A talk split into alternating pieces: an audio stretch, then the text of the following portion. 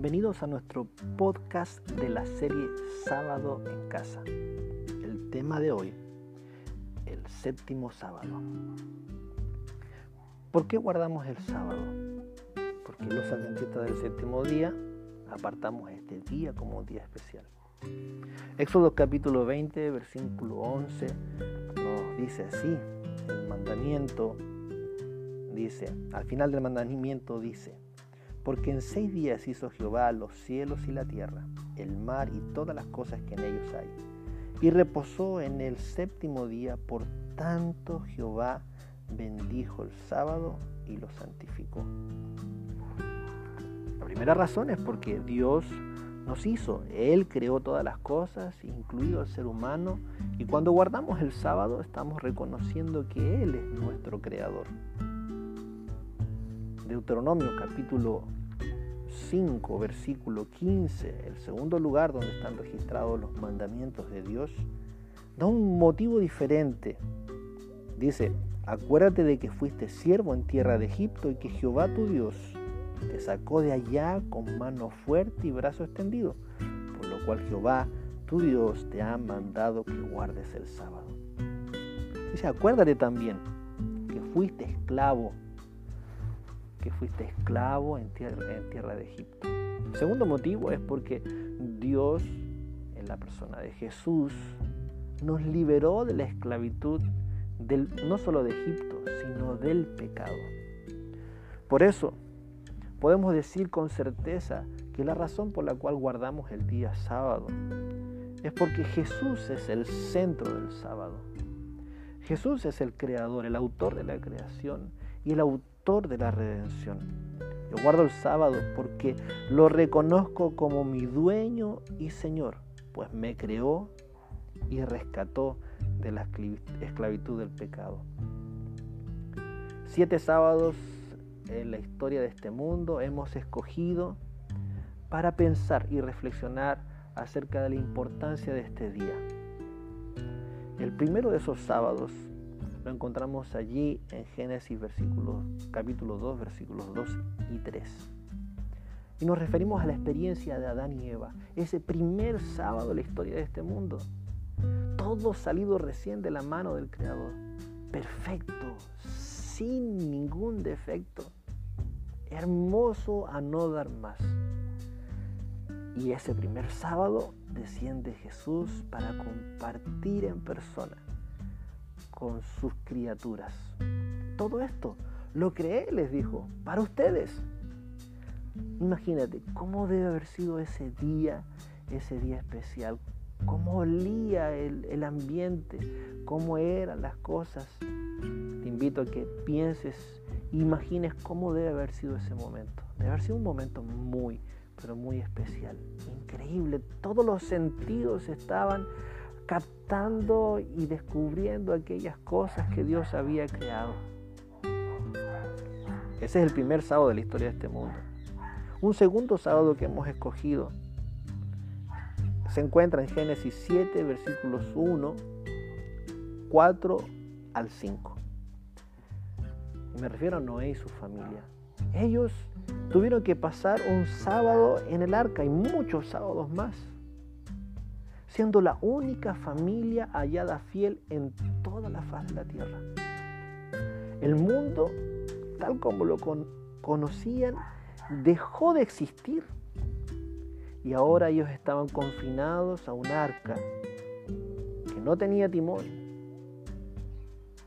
y que iba a tener que soportar una tormenta, y no solo una tormenta, sino un cataclismo mundial jamás visto en la historia de la humanidad. ¿Cómo debe haber sido ese sábado?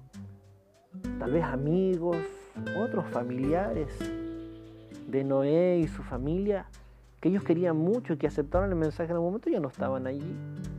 Debe haber sido un sábado especial, una mezcla de sentimientos.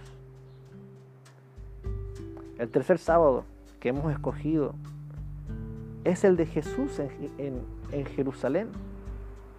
Lucas 4:16 nos habla de su actividad en Nazaret eh, y Juan 5, 8 y 9 nos muestra a Jesús sanando a las personas.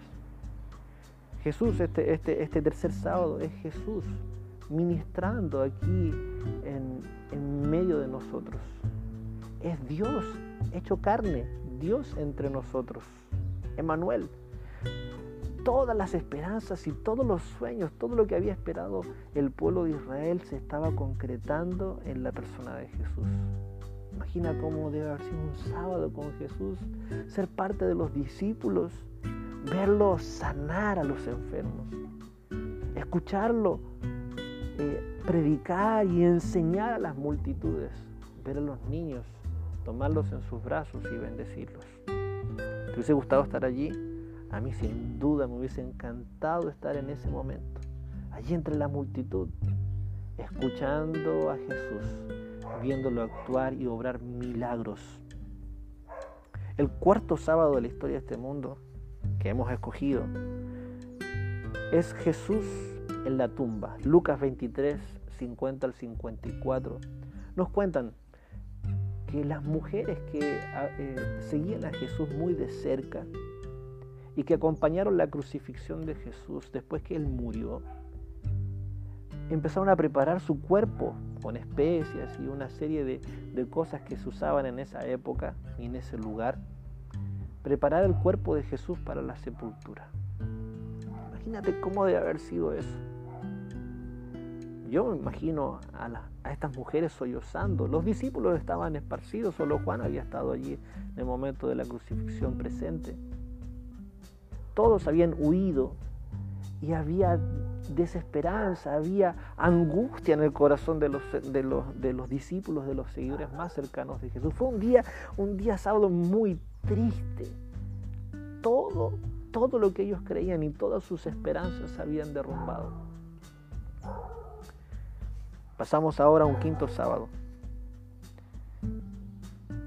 El quinto sábado está allí en Mateo 24, 16 al 20. Y este nos habla de la persecución no solamente que enfrentaron los primeros cristianos allí cuando fue destruido el templo y fue sitiada Jerusalén, sino que también prefigura la persecución venidera, la que está en el futuro, para todos aquellos que se pongan del lado de la verdad y probablemente tengamos que experimentar un sábado en persecución. Ya no tendremos a los líderes de nuestra iglesia predicando junto a nosotros, estaremos probablemente solos con nuestra familia, en un lugar lejano, en un lugar apartado y solitario.